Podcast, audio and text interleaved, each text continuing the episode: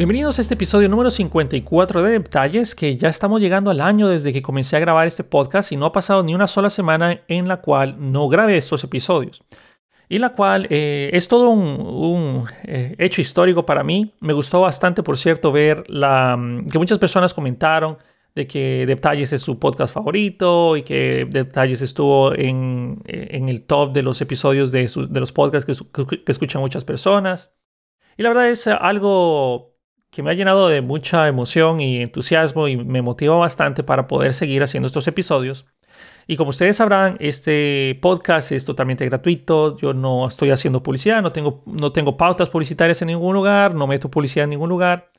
Y principalmente les, eh, prácticamente yo les pido a ustedes que si les está gustando, lo único que hagan es que lo recomienden a otras personas para que me ayuden a llegar a otros eh, desarrolladores o eh, gente que le pueda interesar lo que yo tengo que decir. Nuevamente les mando un saludo a todas las personas que me escuchan en el carro, que van en camino al trabajo o que van regreso a su casa o que simplemente está en la mañana de un domingo, que son los momentos en los cuales libero los podcasts, que están tomándose un café y eh, me están escuchando. Saludos a todos ustedes y vamos a comenzar con este episodio. Ahora, antes de dar mis conclusiones, porque obviamente hay que desarrollar el tema, solo déjenme decirles que desde que estoy trabajando con Bit, la verdad es que yo no quiero regresar a otra cosa. Sea, desde que estoy trabajando con Bit y la velocidad como trabaja, la verdad es que es, eh, es algo que en lo personal les digo, no quiero que mi opinión, eh, mi, mi opinión o, mi, mi, mi, opinión parcial que tengo sobre Bit influya a la suya. Es decir, no quiero que ustedes digan, ok, solo porque Fernando está usando Bit, yo voy a usar Bit. Tienen que trabajarlo, tienen que probarlo, tienen que darse cuenta si esto les sirve realmente a ustedes. Pero Bit para las personas que seguramente ya han trabajado con él, posiblemente no quieran regresar a Webpack, con la diferencia de que tal vez tengan algún, eh, algún desarrollo o algún tipo de trabajo que dependa enteramente de Webpack, que puede ser la mayoría de las personas. Pero bueno, proyectos nuevos en los cuales podemos trabajar con Bit, la verdad es que vale la pena que lo prueben. Ok, una vez dicho eso, Bit es una herramienta que está tomando mucha fuerza en los últimos meses. Y ah, para comenzar, también me gusta que ustedes sepan de dónde saco bastante información. Parte es opiniones personales, otra parte viene de Fireship.io y otra parte viene de la documentación oficial de Bit, que pueden ir a Bit.js y lo buscan por ahí. Una vez dicho eso, efectivamente hace, tal vez hace un año, yo tal vez había escuchado de Bit, pero nunca, había, nunca me había sentado a probarlo.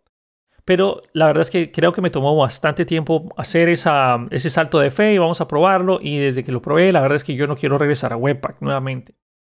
Básicamente lo que hace Bit hace, eh, hace dos cosas principalmente para nosotros. Uno, del lado del frontend, nos permite trabajar el local host, es decir, nos genera un servidor de desarrollo local con un reload instantáneo. Bueno, casi instantáneo, muchas personas lo consideran instantáneo. Es muy rápido, eso sí. Y también nos permite hacer el bondo final de la aplicación, el que nosotros utilizamos para eh, lo que se conoce como el build de distribución. Es decir, lo que nosotros subimos a nuestro sitio web, lo que nosotros ponemos en un servidor, etc. Bit directamente se compara con Webpack. Y eh, está tomando tanta fuerza que yo honestamente si fuera la gente de Webpack estaría bastante preocupado porque posiblemente Bit llegue y destrone a Webpack, que ha sido el eh, un, niño bonito que ha existido durante muchos años. Antes de continuar desarrollando el tema, solo para ponerles en, conjunto algo que sucedió, algo que me pasó a mí hace muchos años, había, ah, tal vez hace unos 12, de 13 años, eh, con un amigo compramos la licencia de un software que nos permitía a nosotros tomar una carpeta, dejarla caer dentro de, esta aplicación. No me acuerdo muy bien cómo se llamaba, pero la interfaz era súper bonita, se llamaba Coffee algo, no me acuerdo. Y eso hacía todo lo que hace Webpack y todo lo que hace Bit, es decir, eh, el live reload de los cambios, nos permitía trabajar con módulos o algo parecido a módulos. A pesar de que en ese momento, pues eh, JavaScript no era el gigante que es hoy. Pero para hacer aplicaciones, yo me acuerdo que estábamos trabajando en una aplicación de correo electrónico que yo estaba creando con, este amigo y esa herramienta nos permitió a nosotros solo tener el live reload de los cambios era algo pero maravilloso. Claro, esa herramienta era de pago, nosotros pagamos la licencia y eventualmente años después salió Webpack y otras tecnologías que nos permitían a nosotros pues evitar tener que pagar esa licencia de ese software. Pero es algo, tener este live reload es algo que eh, si no se tiene actualmente, es, o sea, en el, lenguaje que estés desarrollando, en la, plataforma que estés desarrollando, vas a sentir la necesidad de tenerlo porque es, indispensable, ayuda muchísimo al desarrollo rápido de cualquier producción o de cualquier aplicación. Y ya voy a hablar sobre ciertos problemas que está, eh, que está teniendo Webpack que hace que Bit sea una opción viable para nosotros. Por cierto, el creador de Bit es Ivan Yu que para las personas que no lo conocen es el, desarrollador principal de Vue, de Vue.js. Y este tipo sabe bastante de lo que habla y de lo que hace. Obviamente, como Ivan Yu es el creador de Vue y es el creador de Bit, obviamente Ivan Yu está diciendo que trabajemos con Bit en Vue, que es lo recomendado. Pero también es, eh, aplicaciones de React y Svelte, obviamente, pero eh, aplicaciones de React y React con TypeScript en Bit funcionan bastante bien. O sea, es, impresionante. Ya vamos a hablar más al respecto. Eh, Ivan Yu, como les había mencionado, es el mismo creador de, de Vue, pero el, el, tipo creó esta parte de Bit con el objetivo de poder acelerar el proceso de desarrollo. Bit y Vue tiene, bueno, Vue tiene soporte principal, o digamos, como ese niño bonito de Ivan Yu, entonces tiene soporte principal, pero no quiere decir que React y los demás no se puedan aprovechar de esto. El único que no está incluido todavía en este o en ese paquete de, emoción de Bit o en el tren, el tren de Bit es la parte de Angular. Eh, originalmente el problema que nosotros vimos o que Ivan Yu vio que, que hizo que apareciera o que creara Bit era originalmente que el problema está en la manera de cómo JavaScript trabaja la parte de módulos. Es decir, hace muchos años no teníamos módulos y, la parte de módulos fue incorporada en el 2015 con el ECMAScript 6. Pero antes de eso, nosotros no podíamos hacer algo como un import, algún, algún módulo, es decir, import asterisco o import, qué sé yo, algún componente de algún archivo, es decir, import, import algo from algún archivo o from algún path. Por eso mismo, o sea, cuando ustedes intentan ejecutar eso directamente en JavaScript les da un error. Claro, actualmente ya está mejor soportado, pero usualmente cuando ustedes intentan hacer eso les va a dar un error y por eso es que nosotros utilizamos Webpack para que nos permita a nosotros crear un bundle en el cual podamos tener la sintaxis moderna de JavaScript, que podamos separar nuestras aplicaciones o nuestros archivos en diferentes módulos y simplemente importarlos y obviamente eh, tener un orden mejor estructurado en nuestro proyecto. El problema es que JavaScript por defecto no soporta eso. O sea, sí lo tiene, pero no lo soporta por defecto la mayoría de los navegadores web, por lo cual cuando ustedes quieren hacer algo parecido, eso les marca errores. Con Webpack lo que hace es que genera un bundle con todas nuestras dependencias, con nuestro código, y esas dependencias o ese bundle es inyectado en el navegador web o en un servidor de desarrollo en el cual cuando, cuando ustedes hacen algún cambio en algún archivo, entonces Webpack detecta el cambio, genera nuevo bundle, el nuevo bundle es inyectado en la aplicación y la aplicación se recarga. Este proceso es bastante rápido, pero, pero va a depender de qué tan grande es ese bundle, porque Webpack vuelve a generar todo el bundle para volverlo a establecer en la aplicación. Esto es el principal, la principal diferencia que tiene Bit contra Webpack, que ya voy a hablar también en detalle. Otra cosa que nosotros, eh, imagino que personas que han trabajado en aplicaciones grandes que utilizan Webpack, sabrán que eventualmente Webpack se empieza a poner lento, se empieza a poner lento. Antes, eh, al inicio, cuando ustedes tienen un proyecto en blanco, pues sí, hace un live reload casi, instantáneo. Pero ustedes empiezan a tener dependencias y más dependencias en su aplicación. Digamos que tienen unas 10 dependencias, que es algo pues, común hoy en día, que tengan unas 10 dependencias. Y también dependencias de desarrollo. Y el problema está que conforme ustedes hacen su aplicación, la aplicación crece y se hace más grande y más grande y más grande y más grande y más grande, Webpack empieza a tomar más tiempo para generar el bundle y empieza a generar más tiempo, más tiempo, más tiempo.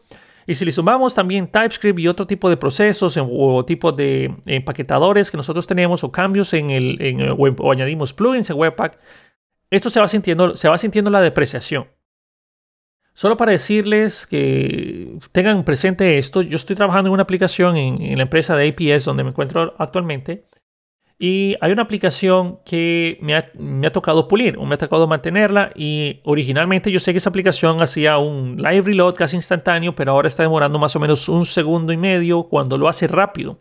Cuando lo hace lento demora hasta seis segundos en poder apreciar, apreciar los cambios de la aplicación en pantalla. Y la verdad es que esa aplicación a mí me está sacando de quicio esos 6 segundos para poder detectar esos cambios. Y he tratado de mejorar la velocidad y originalmente estaba como de 30 segundos, solo para que tengan una idea de cómo me dieron la aplicación a mí y cómo va quedando después.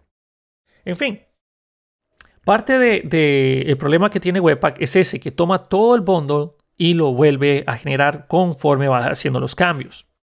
En el 2015 que fue donde apareció el ECMAScript 6, se introdujo el concepto de los módulos en el estándar de JavaScript. En el 2022, o sea, actualmente, ya está muy bien adoptado por la mayoría de navegadores web. Y esto ayuda a que Bit también siga siendo, eh, bueno, ha ayudado mucho a que Bit también sea lo que es hoy en día. No quiere decir que eh, Bit solo trabaja con navegadores web modernos, no. Pero recuerden que en desarrollo usualmente nosotros podemos tener mejores, eh, usualmente nosotros tenemos mejor equipo que nuestro cliente. Pero recuerden que es para desarrollo y luego hacemos el build de producción en el cual se aumenta la compatibilidad de diferentes navegadores web, pero en desarrollo nosotros podemos utilizar las últimas características, las más geniales de JavaScript y TypeScript para desarrollar nuestro proyecto. Pero bueno, ya hablaré de eso en breve. Bit también permite hacer el live reload que muchos consideran instantáneo porque está en muy pocas fracciones de segundo. Y en lo personal no es instantáneo para la computadora porque toma milisegundos, pero para nosotros es instantáneo, para los seres humanos, en el momento en que ya volteamos a ver si estamos trabajando con dos monitores o en el momento que hacemos un alt tab para cambiar de monitor o para cambiar de, de aplicación, perdón, los cambios posiblemente ya estén aplicados. O sea, es así de rápido. Tal vez más de uno va a decir, bueno, pero es porque una aplicación es pequeña, etcétera, y todavía no tiene muchas dependencias, pero no, no lo es, no importa cuántas dependencias tengas. Ya vamos a ver por qué. Pero Bit permite ese live reload casi instantáneo. Mucha gente lo dice que es instantáneo, pero es casi instantáneo. Y definitivamente es mucho más rápido y considerablemente más rápido que Webpack a la hora de realizar los cambios en desarrollo y también a la hora de generar el build de producción. Pero bueno, a la hora de realizar los cambios en desarrollo, a diferencia del Webpack, esto no hace un nuevo bundle. Bit no hace un nuevo bundle total con los últimos cambios de la aplicación. Es decir, no toma todo la aplicación, hace un nuevo build. Y muchas veces por eso es que sentimos la necesidad también de tener lazy load para trabajar en Webpack, porque eso evita que Webpack tenga que cargar toda la aplicación y lo mejor lo modularizamos. En Bit eso es indiferente. Pero bueno, eh, obviamente no es indiferente para el cliente final porque es mejor cargar módulos pequeños, tal vez módulos con características pequeñas que cargar toda la aplicación, aunque depende de, cuánto sea el peso de la misma. Pero Bit lo que hace cuando ustedes detectan algún cambio en algún archivo, por ejemplo, ustedes llegan y renombran una variable, así de fácil cambiar el nombre de esta variable en este archivo. Si estuviéramos en Webpack, hace el build completo de toda la aplicación y eso puede tomar su tiempo. Bit detecta ese cambio y solo hace el cambio de ese módulo solo hace el cambio de ese módulo y obviamente lo que ese cambio implica si hay dependencias. Eso se conoce como el Hot Module Replacement o el HMR, que es reemplazo de módulos en caliente. Eso es la principal diferencia que tiene contra Webpack. Es decir, ustedes pueden hacer los cambios en un archivo sin generar nuevamente el bundle completo como lo hace Webpack. Bit actualmente soporta Vanilla JavaScript, Vue, React, Pre-React, Lead y Svelte con o sin TypeScript. Para realizar este proyecto, para crear un nuevo proyecto con cualquier tecnología de estas utilizando Bit, basta con hacer npm create bit. Y si quieren usar las últimas características de Bit, pueden ponerle la arroba latest, es decir, npm create bit arroba latest y con eso tienen las últimas características de Bit, pero usualmente bastaría sin la arroba. Si están usando Jan, Jan create bit, si están usando pnpm o pnpm, perdón, sería pnpm create bit y listo. Y ustedes siguen las, los comandos que les va a proporcionar el navegador o la consola, mejor dicho. No hace falta hacer una instalación extra, ahí eh, ustedes solo siguen los pasos y esto crea el proyecto en cuestión de segundos con la menor cantidad de dependencias posibles para que ustedes simplemente añadan lo que quieran añadir. Bit empieza a... Eh, tiene bastantes plugins ya, o sea, no es como Webpack aún, no tiene la misma cantidad de plugins de Webpack como lo tiene... Bueno, Bit no tiene la misma cantidad de plugins de Webpack aún, pero está creciendo bastante y ya tiene uno muy popular que es el Bit Plugin SCR, que nos permite hacer server-side rendering de una manera bastante rápida también. Para correr nuestra aplicación, lo único que tenemos que hacer es un npm run dev o simplemente ver los archivos que te, bueno, el package.json y revisar los comandos para correrlo, para hacer build y todo lo demás. Lo interesante es que aunque nosotros tengamos cientos de dependencias en nuestra aplicación, la aplicación va a correr igual de rápido porque las dependencias no son eh, empaquetadas en desarrollo como usualmente estamos acostumbrados a verlo en Webpack. Es decir, ustedes instalan una dependencia, la, dependencia queda almacenada en caché y cuando ustedes hacen, la referencia al mismo, toman lo del caché. Entonces, la verdad es que no puedo entrar en detalle de cómo hace Bit los cambios o cómo funciona Bit bajo, o sea, ya bajo nivel, pero sobre lo que nosotros podemos ver, Bit reemplaza los módulos conforme son necesarios. Y esto, eh, en vez de que haga el build completo, de que tome, digamos, las 100 dependencias que tiene mi proyecto y vuelva a hacer el build, esas dependencias están estáticas en caché, por las cuales cuando, cuando nuestra aplicación requiere la dependencia, lo lee de ese caché y ya pues funciona el código de esa manera.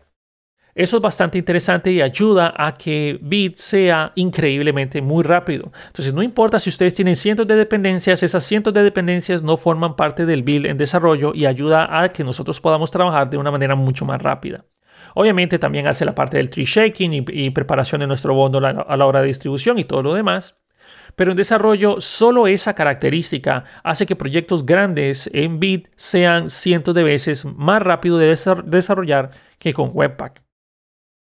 Si analizamos una aplicación corriendo, eh, una aplicación que ya esté corriendo en desarrollo de Bit, Bit no carga únicamente un bundle o, ciertos, o unos cuantos archivos de JavaScript, no hace un montón de importaciones en desarrollo. Obviamente también está la parte de los WebSocket Server, eh, para poder detectar los, cambios y hacer el live reload. Y bueno, en realidad tiene dos tipos de live reload. Tiene el live reload, que es un refresh completo cuando Bit detecte que hay que hacerlo. Y también usualmente está basado más en el HRM de Hot Module Replacement, perdón, HMR, Hot Module Replacement. En el caso de que sea necesario, Bit lo determina de manera automática. La parte de las dependencias también siguen siendo parte en unos archivos especiales de JavaScript que están de manera independiente a nuestro código, por lo cual la aplicación no vuelve a compactar o empaquetar esas dependencias dentro de nuestro código de JavaScript en desarrollo. Lo interesante que podemos ver es que si nosotros estamos creando una aplicación de React, por ejemplo, en TypeScript, nosotros vamos a ver literalmente esos archivos como fueron importados eh, o sea, podemos, podemos verlo como el app.tsx directamente en el navegador web en la parte de network. Y eso es interesante. Claro, no es directamente el archivo propiamente de, TypeScript, porque sabemos que TypeScript no es soportado por el navegador web por defecto, pero viene masajeado de tal manera que nosotros podamos ver que ahí está siendo importado y usado ese archivo. Y eso también le permite a Bit poder hacer los cambios únicamente en ese archivo cuando se detecten los cambios. Según la documentación de Bit, trabajar con TypeScript dentro de, estos proyectos de Bit es 20 veces más rápido que hacerlo con Webpack.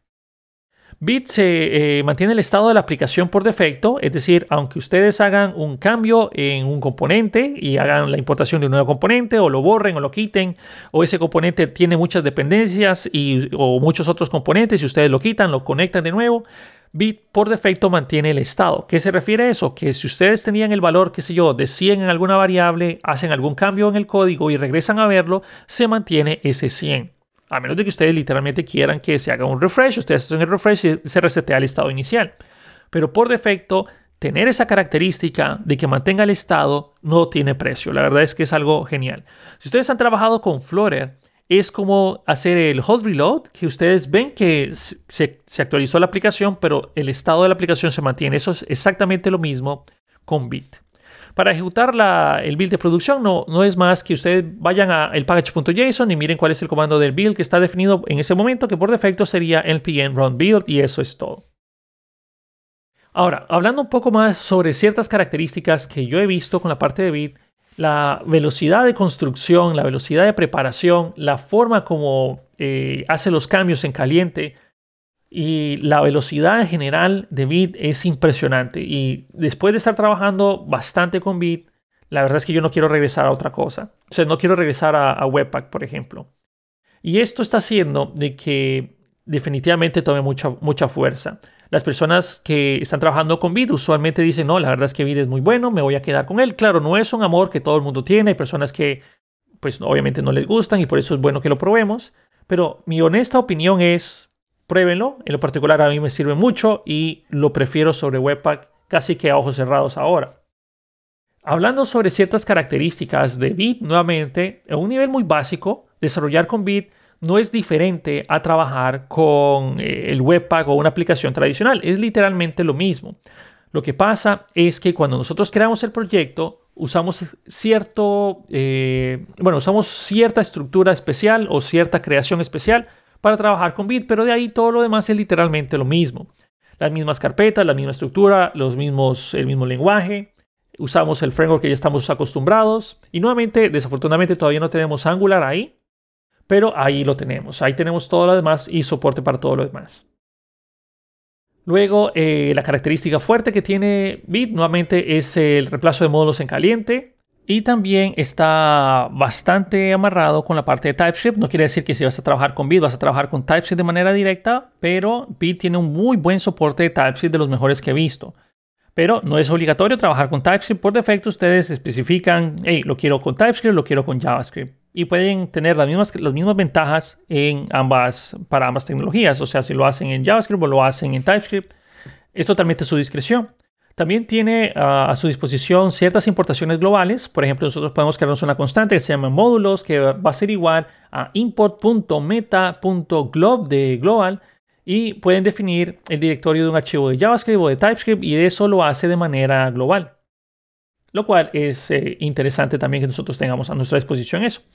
Y hay muchas otras características especiales que ustedes pueden eh, ver en la documentación que posiblemente no lleguen a ser necesarias para crear una aplicación web por defecto, pero ahí están, ahí están listas para ser utilizadas.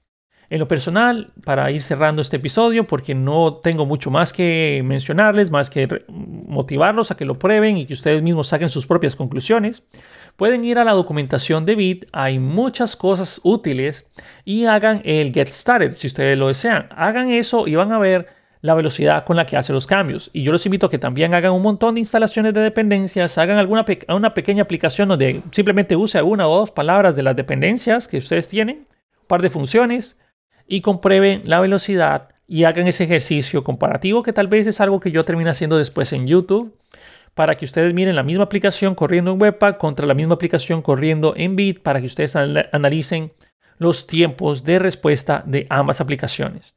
Honestamente, yo les, eh, les digo nuevamente desde que estoy trabajando con Bit en los proyectos que puedo trabajar con Bit, la verdad es que yo no quiero regresar a trabajar con Webpack porque la velocidad en cambios más ciertos errores o dolores de cabeza que he tenido con Webpack, no los he tenido con Bit. Aunque claro, Bit no lo he usado tanto como Webpack. Con Webpack tengo muchos años de trabajar con él. Con Bit tengo tal vez unos cuantos meses de estar trabajando con él. Entonces ya veremos. Como dice el dicho, Scoa nueva siempre barre bien. Y para eh, mencionar otra cosa que he estado viendo y darles un punto extra, Usualmente eh, esto de Webpack pasa, pasa igual que ha sucedido con todos los frameworks, con todas las características de nuevas tecnologías que, salen. Solo para, cerrar esto y darles mi opinión, ustedes no sé si se acordarán, pero cada vez que sale un nuevo framework, cada vez que sale una nueva tecnología, usualmente esto hace que las cosas sean más fácil como lo hacen los que están actualmente. Por ejemplo, cuando estaba eh, cuando estaba JavaScript o trabajamos en Vanilla JavaScript hace muchos años y salió jQuery, el objetivo de jQuery fue que ustedes hicieran cosas más fáciles con, cierto código que como lo hacíamos actualmente en JavaScript. Entonces jQuery vino y creó, bueno, obviamente fue esta librería y podíamos hacer, en lugar de hacer muchas manipulaciones del DOM y tratar de, pues, tratar de saltar al DOM y buscar elementos o o tomar el simple valor de un input era un dolor de cabeza. Claro, en esas alturas es diferente porque JavaScript ha evolucionado mucho, pero estoy remontándome hace unos 15 años o algo así. Entonces, cuando salió jQuery, eh, era todo muy fácil. Todo muy, era sencillo hacer cualquier cosa en jQuery, a diferencia de la carpintería que nosotros teníamos que hacer para trabajar en Vanilla JavaScript en su momento. Después empezaron a salir tecnologías como Angular, en la cual nos permitía hacer cosas que jQuery le costaba mucho hacer y Angular JS en su momento lo hacía de una manera muy sencilla. Pero luego pasó lo que nosotros ya estamos acostumbrados, eh, luego vino Angular 2 y Angular 2 dijo, ok, podemos trabajar todo lo que hacíamos antes, pero de esta otra sintaxis y podemos tener más poder y tenemos mejores eh, soporte a diferentes plataformas o qué sé yo, etcétera, etcétera. Y eh, eso sucedió porque AngularJS empezó a crecer mucho en complejidad, se hizo más complejo, se hizo más complejo y luego lanzaron Angular 2, que bueno, fue un salto de, obviamente fue un gran salto entre las, versiones, pero eh, en teoría, cuando ustedes ya conocen Angular, todo, hacer todo ahí es más fácil. Mucho más fácil que hacerlo como era Angular JS. Luego vino tecnologías como React. Entonces React llegó y dijo, no, ¿sabes qué? Eh, podemos hacerlo esto mismo, pero de maneras mucho más sencillas y generar bundles más pequeños y em, etcétera, etcétera. Y lo mismo le pasó al mismo React porque eh, React empezó a crecer bastante en complejidad, bastante complejidad. También se dio cuenta de que, bueno, ya sabían, pero la generación de clases en JavaScript no es muy eficiente, no es más eficiente que crear una función y por eso es que empezaron a salir hooks y los functional components de lo recomendado para trabajar en React. Entonces, eh, todo el conocimiento que nosotros teníamos en React con clases sufrió eh, ese cambio, porque ay, ahora esto es la forma de hacerlo, ahora esta es la ventaja, ahora esto es un poco más poderoso. Pero adicionalmente, React todavía mantiene el soporte a las clases. ¿Y qué quiere decir esto? Que React va creciendo, va creciendo, va creciendo y se va haciendo más complejo, más complejo, más complejo y eventualmente va a pasar lo mismo que sucedió con todas las otras tecnologías y llega a un punto donde aprender eso ya es complicado. Lo mismo también le está pasando con Vue. Vue originalmente cuando salió y teníamos nosotros la parte de, eh, o tenía la competencia de Angular y React, Vue salió y tomó lo mejor de los dos mundos, por decirlo así. Vue tiene características que son muy similares a Angular y tiene características muy similares a React. Y Vue dice, ok, yo, yo puedo hacer lo mismo que ellos y lo puedo hacer en teoría de una manera más fácil y de una manera que tiene mucho sentido. Entonces cada cada framework o cada tecnología que sale nace haciendo algo muy bien que otros se complican bastante en hacerlo. Lo mismo está pasando con Vue, como les mencioné. Vue 2 y luego Vue 3 hay cambios en la sintaxis que básicamente hacen que uno tenga que reaprender el trabajo. Claro, toda la sintaxis de Vue 2 es permitida en Vue 3. Tenemos el Options API, el Composition API, todo eso es todavía soportado y no hay, no hay banderas de que indiquen de que eso va a estar obsoleto en un futuro. Pero aprender Vue ahora ya es eh, ya es, no es tan fácil como era, como era antes. Ahora hay muchas cosas que aprender de Vue. Lo mismo va a suceder con la parte de Vue, lo mismo está sucediendo con la parte de Webpack. Eso, eso, es, eso es lo normal, eso es lo tradicional.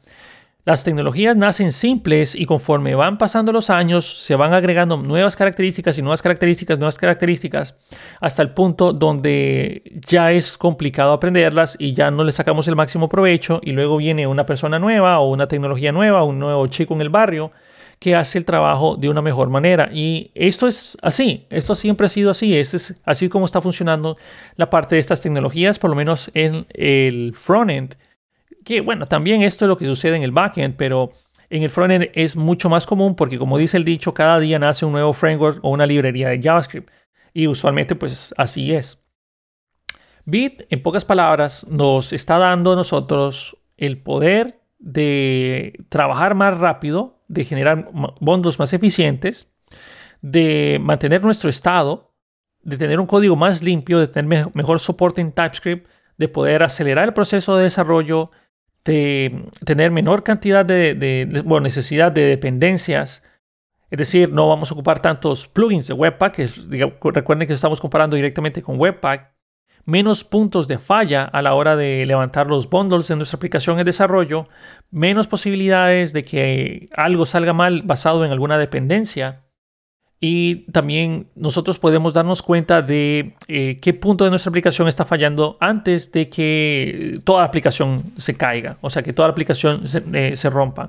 Si ustedes han visto la parte de, de Remix, eso es algo que hace muy bien que es que cuando ustedes tienen un error en un componente, el componente es el que está mostrando el error específicamente, no toda la aplicación. Entonces, son muchas cosas por las cuales Bit nos ofrece a nosotros este nuevo panorama de desarrollo en el cual podemos mejorar y ser más eficientes a la hora de crear nuestras aplicaciones, menos tiempo, que esa es la, la, principal característica, menos tiempo al estar esperando ver los cambios reflejados en nuestro navegador web o en nuestra aplicación. Y nuevamente les digo, prueben Bit, vale la pena. Y si puede que a ustedes no les sirva, eso es totalmente permitido. Podríamos esperar el nuevo chico del barrio o esperar a que Bit madure más. Pero en estas alturas, realmente yo les digo, yo no quiero regresar a Webpack hasta donde, bueno, obviamente tengo muchos proyectos en Webpack, pero hasta donde se pueda, quiero seguir trabajando con Bit porque la verdad es que cuando yo grabo los cambios y verlos reflejados con mi estado, uff, eso es algo delicioso de trabajar. Bueno, eso fue el podcast de la semana, espero les haya gustado y sobre todo hayamos aprendido un poco más sobre otras tecnologías que existen allá afuera que tal vez eh, solo hemos escuchado pero nunca nos hemos animado a hacerlo. Dejémoslo así. Ah, y por cierto, se me olvidó decir que la palabra bit viene del francés y significa rápido. ¿Ok? Nos vemos en el próximo episodio de Detalles. Hasta la próxima.